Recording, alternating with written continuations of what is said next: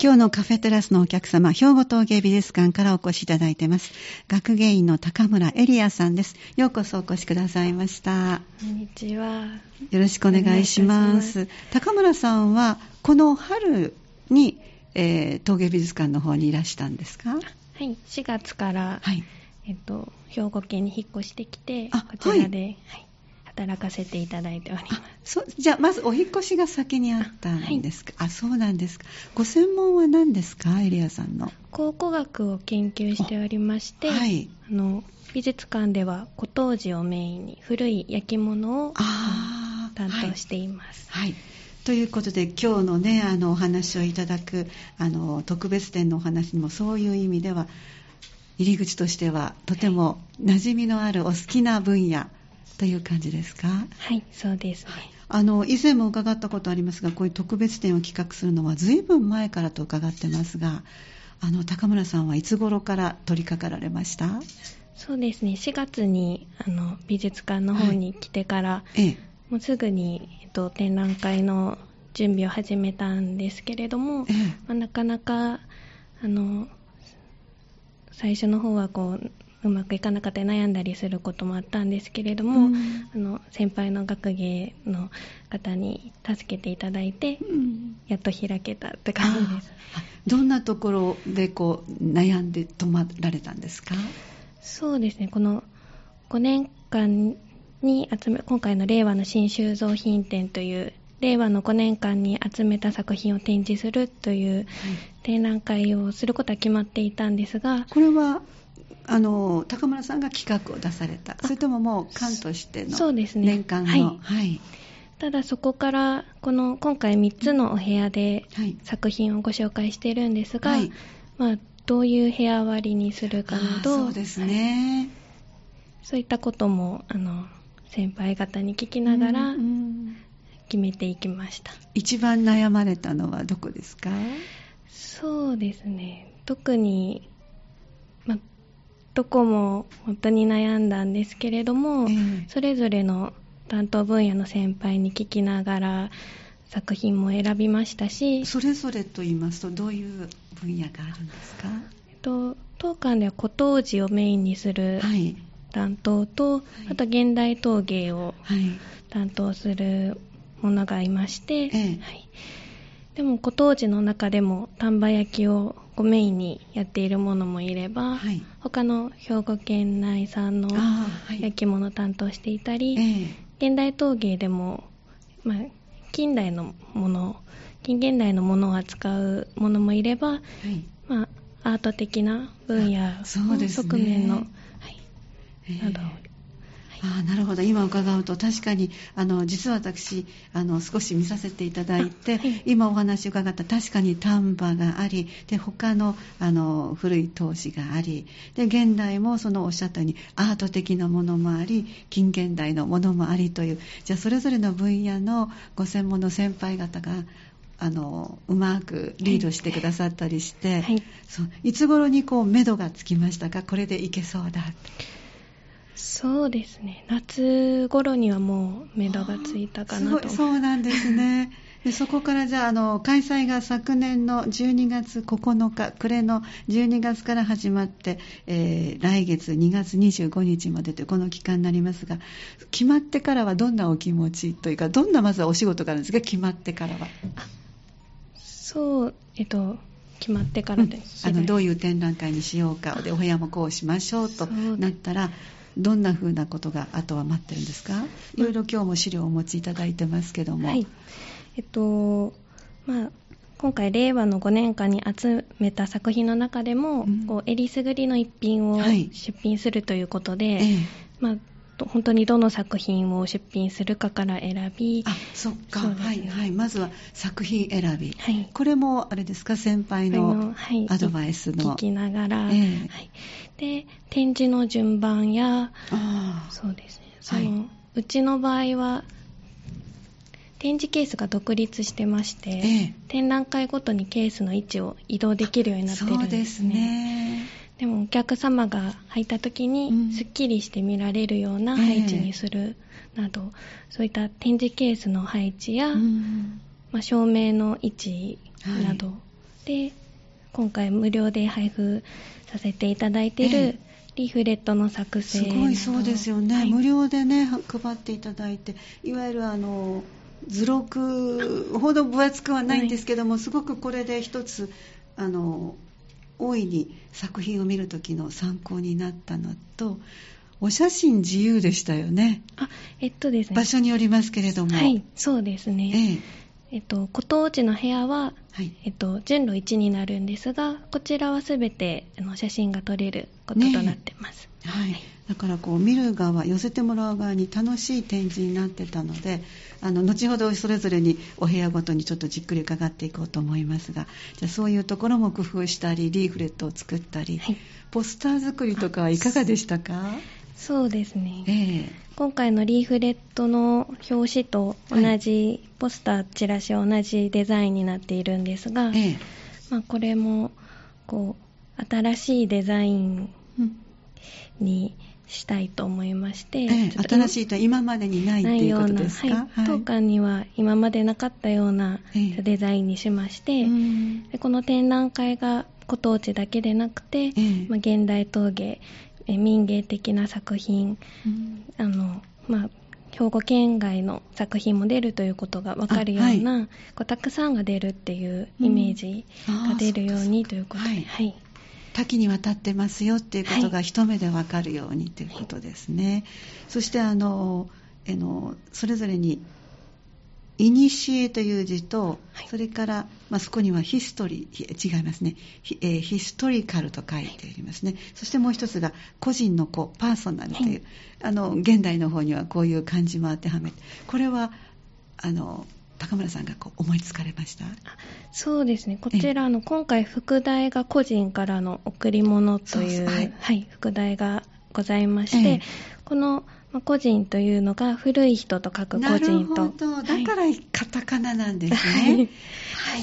それとその先ほどのパーソナルの意味の個人という両方の意味がありまして、うん。まあ、これもデザインの担当の方に、はい。この2つがこう分かりやちょっと副題では難しいので、あはい。デザインで分かるようにお願いいたしますと、はい、お願いしましそてうなんですね。こういったように、ええ。あの漢字を当てていただいて、ええ。はい。こちらになりました。こういうこう着々と準備をされて、えーいつ頃からワクワク感がこう湧いてきましたか？ワクワク感はそうですね、うん。常に毎日目の前のことをこなすことで必死で、あはい。ワクワクも感じながらもドキドキの方がいち。つも強かったです。ドキドキの方が、はい。そうです。たくさん来てくださるかなとかはい。どんな風になるかなと、前日は眠れましたか？前日はええ。展示作業が、まあ、1週間ほどありましたのでね。はい疲れて眠れました。そうですか。展示作業でご苦労されたことはありますか？どんなことがありますか？そうですね。今回は、えー125件あのはい。展示しておりまして、はい。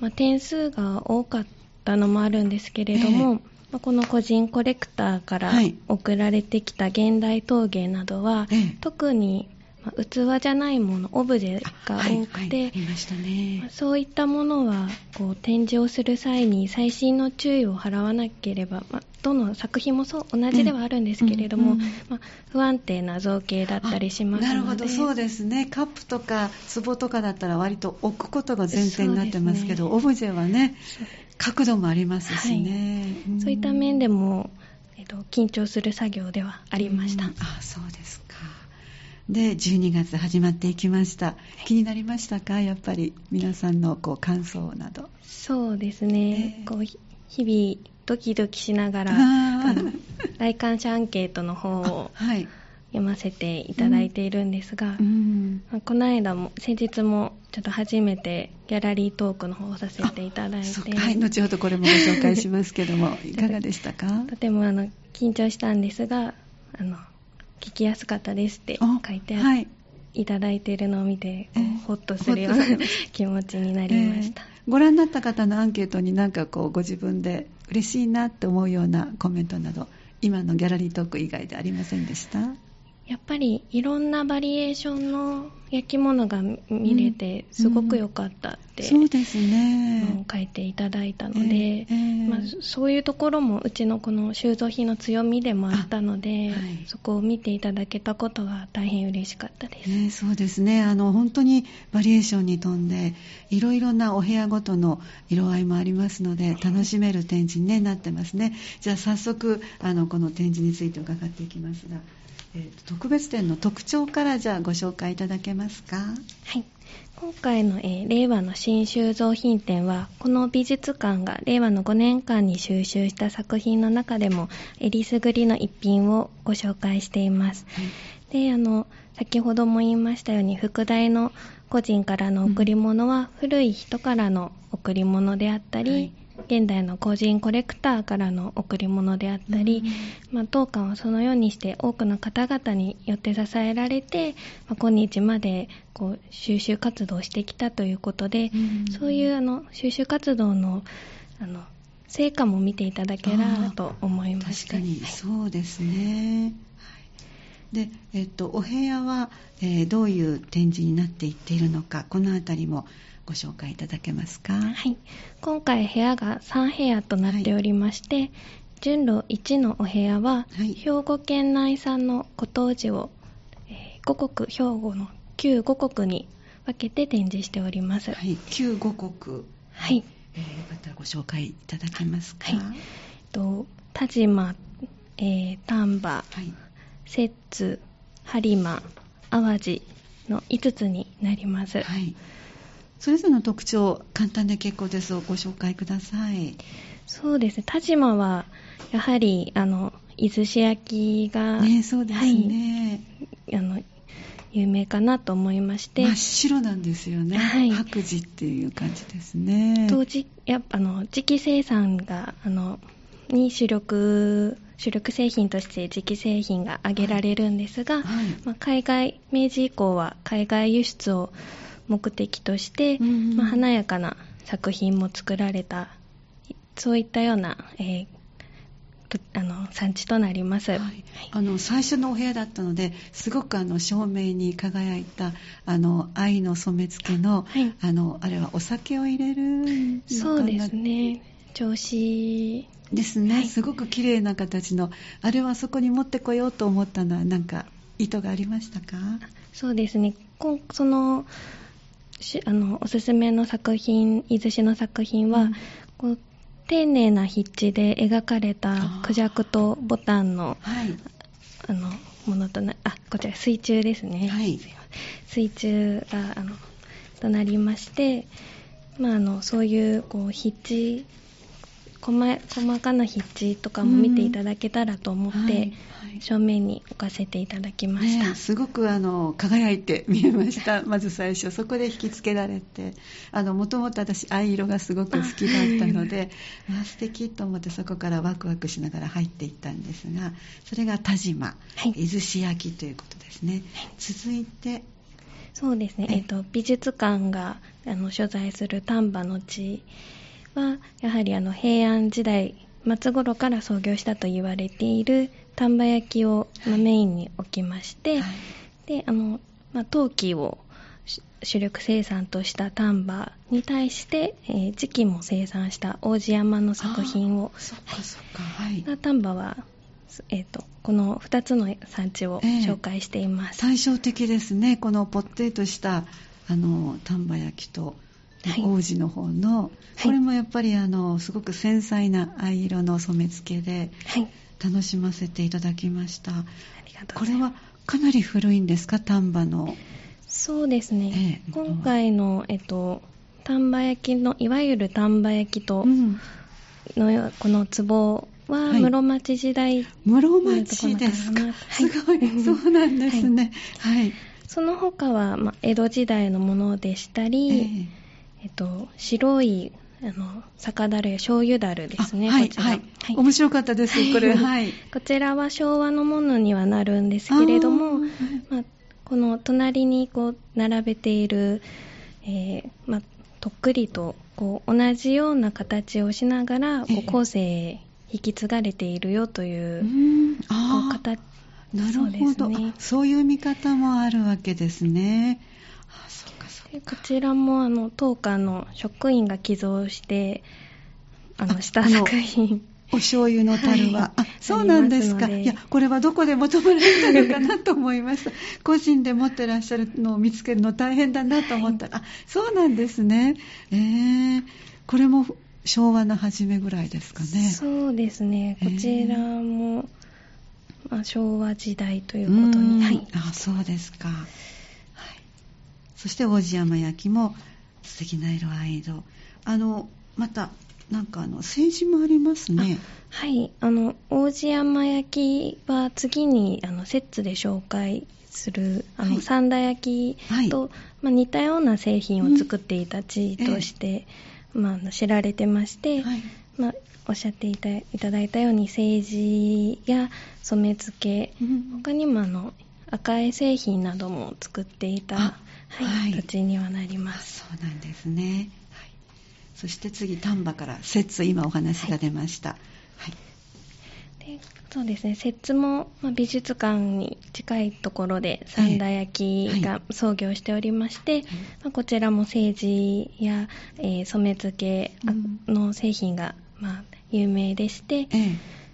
その、まあ、摂津の三田と丹波の王子山は地理的にも近いところあにございまして、ね。はい、あの同じように京焼の投稿のこの片成形というそのはい。京焼きの投稿から入ってきた技術を用いて政治が作られてましていわゆるこうひねって作ったんじゃなくて、はい。型に押して作るという、あはい。で、まあ、この三田焼きと王子山焼きは同じ同じ型といいますか、まあ、同じデザインの型がこう用いられていあたあという、共有してたんですね。そうでデザインを共有しているという形で。す、はい。あそうですか、はい、で図録このページには他のあの初めて聞いたお名前の絵もあります。ご紹介ください。はい。と、結構、あの、来ていただくお客さんの目を引くか、引いたかなと思われええ。る神戸絵付けと言われます。神戸絵付。けはい。はい。あの、もう、神戸市中央区で、ええ。はい。あの、し昭和頃まで生産されていたとうん。される、ええ。あの、絵付けがございまして、はい。まあ、基本的には海外輸出を、あの、はい。なるほどね。神戸っていう地から考えると、ええ。目的として作られたものなんですが、うんまあ生地は瀬戸や美濃といった他の地域から、あのお皿の生地は取り寄せてあ絵付けは神戸で行うといった、ーええそういったものになります、ええはい。これも珍しいものをね見ることができますね、はい。そして次が播磨になりますね。はい。播磨はあのやはり何といっても有名な東山焼き姫路藩の、えー元で、まあ、創業していたとされる姫路焼きがございまして、はい。まあ、その姫路焼きの他にあのその後姫あ東山焼き、はいはい。がございましてその東山焼きが終わった後に、まあ、衛星社というまた海外輸出を目的としたはい。会社が、まあ、明治以降にできまして、うん。で、まあ、その他あの小さな窯場も勃興したというような土地となります。東山焼きの特徴はあの東山と書いて東山焼きですけど、この特徴は何でしょうか？そうですね。やはり東山焼きは染付け製品もあの主力あ製品としておりまして、ええ。で、あの、こう、こちらの、そうですね、あの、とっくりなども、ええ。あの、肥前の、やっぱ当時、あの、もう磁器生産で有名だった肥前陶磁器のデザインを取り入れて、あはい。はい、あの、作っていたりして、この、こちらのデザインはそういったデザインになりまして、あの、みじん唐草紋っていうんですけれども、えなんて言うんですか？みじん唐草紋。あみじん、とっても細かいです。ね細かい唐草あみじん唐草模様、はい。あなるほど。そのものをズバリですね。はい。となりまして、ええ。まあ、そういったその当時の流行も取り入れながらはい。うんあのこう大名などの位の高い人ええ。を中心にし、まあ、庶民にもこう広く回っていったような作品そうなんですね。はい。綺麗な絵付けもありますね、ここはね。そうですね。綺麗な絵付けの方が衛星車と言いまして、さっきおっしゃった。はい、こちらもあの海外輸出を目的とした、うん。えー、あの会社とはなります。はい。はい、えっ、と、衛星車というのは、えー、長い、永久の永に世の中に、ねはい、えっ、と、えっ、ー、と、なんて言ったらいいかな、えっ、ー、と、館じゃないし。この社。えー、ごめんなさい、ちょっと表現がごめんなさい、すいません、衛星社、あの、会社の社ではないです。はい、はい、はい、すいません、シャリ電の社だったかな、失礼しました。そういう綺麗なものも、海外向けに用意されたデザインがすごいおしゃれな感じですね。そしてもう一つ最後が淡路になりますね。淡路はあの民兵焼きと言いまして、はい、はい、よく聞ますね。あのやはりあのその歌手民兵が江戸時代に開いたとされるこの民兵焼き色鮮やかなあの作品が有名であったり、あと京写しやあの中国写しの作品、染付け製品なども作られた産地にはなるんですが、はい、この民兵焼きの歌手民兵が亡くなった後に、まあ、あのその子孫といいますか老いが継いだりはしたんですけれども、はい、まあ、なかなか経営がうまくいかなくて、うん、その後あの暖冬社という今もあの暖冬株式会社暖冬タイル生産をしている、はい、ああるんですか、はい。はい、暖冬社にあの経営を引き継ぎ、うん、あの今もそうやってタイル生産の会社として残っている暖冬社もあったり、えーまあ、民兵の下で投稿として働いていたけれども担当者には入らなかった、と、淡路製糖株式会社という作品あの会社もございまして、うんうんうん、今回はその会社の作品をまあ、注目作品の、はい、一つとして挙げさせていただいています。あの黄色と言ってしまったら味もそっけもないんですけど深みのある何とも言えない色が特徴的ですよね民のね。ね、はい、はい、綺麗なあの作ですね。華やかですね。ありがとうございました。一つ目はこの特に皆さんにも馴染みのある兵庫ということで、えー、じっくりとご紹介をいただきました。ではここで1曲入れて後半も伺ってまいります。今日は陶芸物語お届けしております。あのそうですね、フリーペーパーハニーの冬号がもしお手元にありましたら、えこちらを開きながらまたお話もご一緒にお聞きいただけたらと思います。そして、えー、もうすでに行ったよとおっしゃる方は、リーフレットをお手元に見ながらお聞きいただきたいと思います。兵庫陶芸美術館から学芸員の高村エリアさんお越しいただいてます。えー、後半もお付き合いよろしくお願いします。お願いします。はい。えー、2つ目のお部屋、こちらがえー、どこになりますか？どういう内容になりますか、はい、こちら2つ目のお部屋から、はい、えっと、個人コレクターの作品を、はい、えー、紹介する第2章の部屋となりまして、はい、たまこちら玉木俊明さんというコレクターの方の作品をあのが集めた作品を、えっと、2つ目のお部屋に、たくさんありますね、リーフレットが見てもね。でももう大好きな器ばっかりです。家で使いたいなという、あの、お値段は横に置いといて、すごく素敵なデザインばかりが、いろいろコレクションされてらっしゃるなと思いましたけども、特徴をご紹介ください。今回のあの、玉木俊明コレクションといいますのは、はい、あの、えー、令和に入る前に、あの、当館ではすでに、あの、作品をいくつか収集されてました、はいはい、していたんですが、えー、まあ、令和に入りまして、うん、またあの新たに新た新たにあの作品を寄贈していただきまして、えー、で今回あの第2弾であの寄贈していただいた作品は、はい。まあ、玉木さんがあの今回ちょっと亡くなってしまったんですけれども、うん、まあ、生前まであのこう、えー、亡くなる時まで大事に持っていた日曜の作品を譲っていただいたという。日常じゃもお手元に置きながら常に使ってもいらっしゃったでしょうし、はい、常に見ていらっしゃったでしょうし。そうなんですね。はい、馴染みのある形でもあるしそういう意味であのそばに置いてらして楽しまれたんだろうなと思いますね。ここが2つ目のお部屋で、はい、たくさんの数があります。あのコーヒーカップもありますしあの壺もありますしお皿もありますし、ぜひ皆さんお出かけになられて、あ、これ好みだわってきっと思われるのいくつか目にされるんではないでしょうか。リーフレットでは3ページ、4ページにわたって、あ3ページかな、にわたって作品がたくさん、えー、紹介されています。そして次が3つ目のお部屋になりますか？はい、3つ目のお部屋が、えー赤木清コレクションと、はい。えっと、平井明夫コレクション。はいもうお二方のコレクションをご紹介、ああと三浦徹コレクション。はい、3三名様に、はい、はい、ご紹介ください。それぞれの特徴がありますね。赤木清コレクションは、えっと、小今あの伊万里小伊万里の作品をあええ。の中心的に集めたあのコレクションにはなっているんですが、はい。特にあの収集した赤木清さんがあの文明開化を象徴するものが好きということで、はい。そういったあので衣装だったり技術であったりこう文明開化をこうイメージさせるようええな作品が、あの収集しておりましてそういったものが、はい展示しております。とても一つ一つがあのユニークな、はいあのこれはもう飾ってらしたんだろうなと思うような作品が多いですね。ここはね。はいありがとうございます。そしてもう一方が、こちら、えー平井明夫コレクション。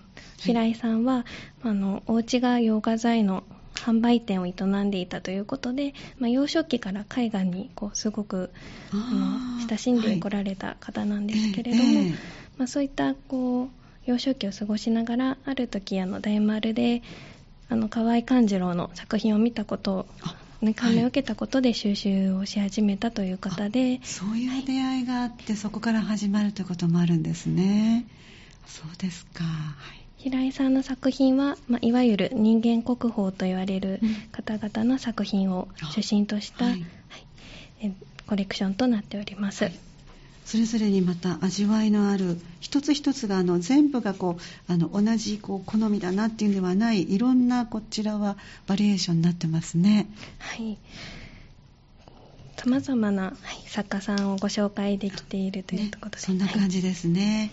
はい。そして3人目さんが、が三浦徹コレクションとなりまして、はい三浦さんはあの医学生時代にこの丹波の立ち食いにいらっしゃった際に、ああの正蔵釜さんと言われる今もある釜本さんなんですが、はいええ。そちらのあの壺をあの見たことをきっかけに、ええ。こうそこからどんどん陶磁器を収集したという方で、ええ。こちらの方はこう自分がいいと思って惹かれたものをはい。収集して、した方なので、え。その当時のこう有名無名関係なく集めたという方で、ええ。そうですこう今ではもう重鎮の方なんですけれども、はい。当時はこう新しあの新しい作家さんを集めていったというような、ええ。はいコレクションとなります。特にユニークな作品がはい、いろいろとある。もうあの完全にオブジェですよね。はい。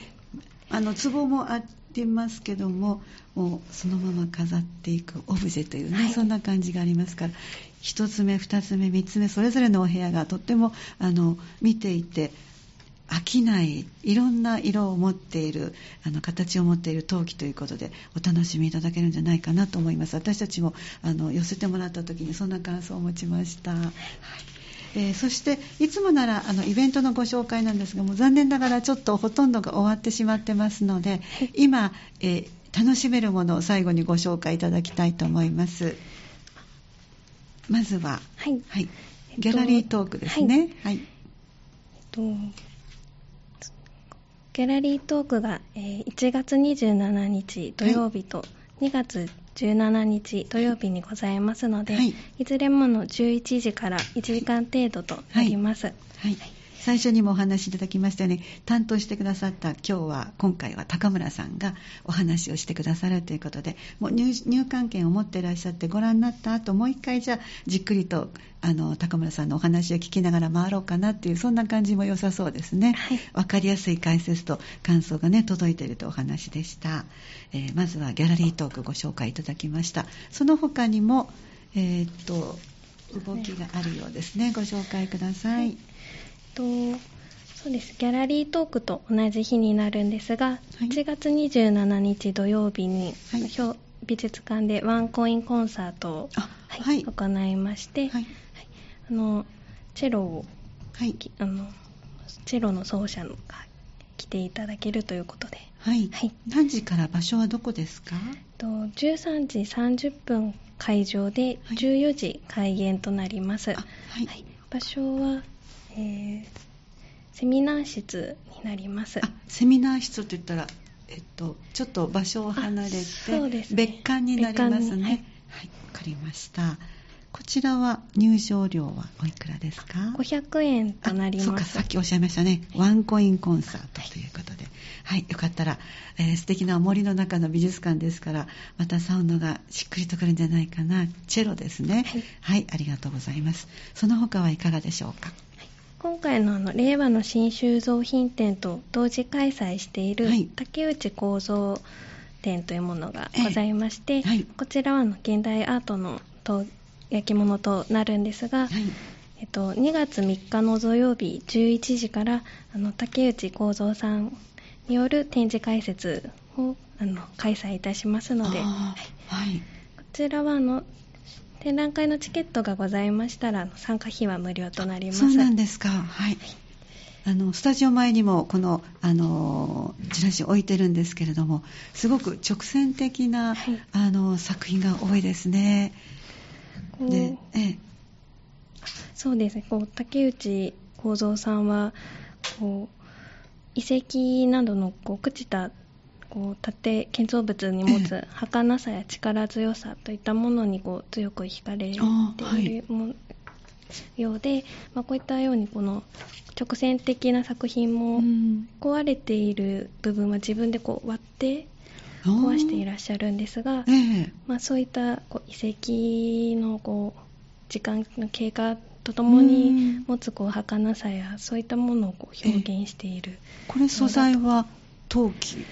あですか？そうですねもございますしいろんな素材を組み合わせても、あはいはいあのこの作家さんの直接のお話が聞ける、はいとてもあの貴重な時となりますね。申し込みなどはいるんですか？申し込みは不要となりますいらないですか？はい。えっ、と場所はどこでされるんですか？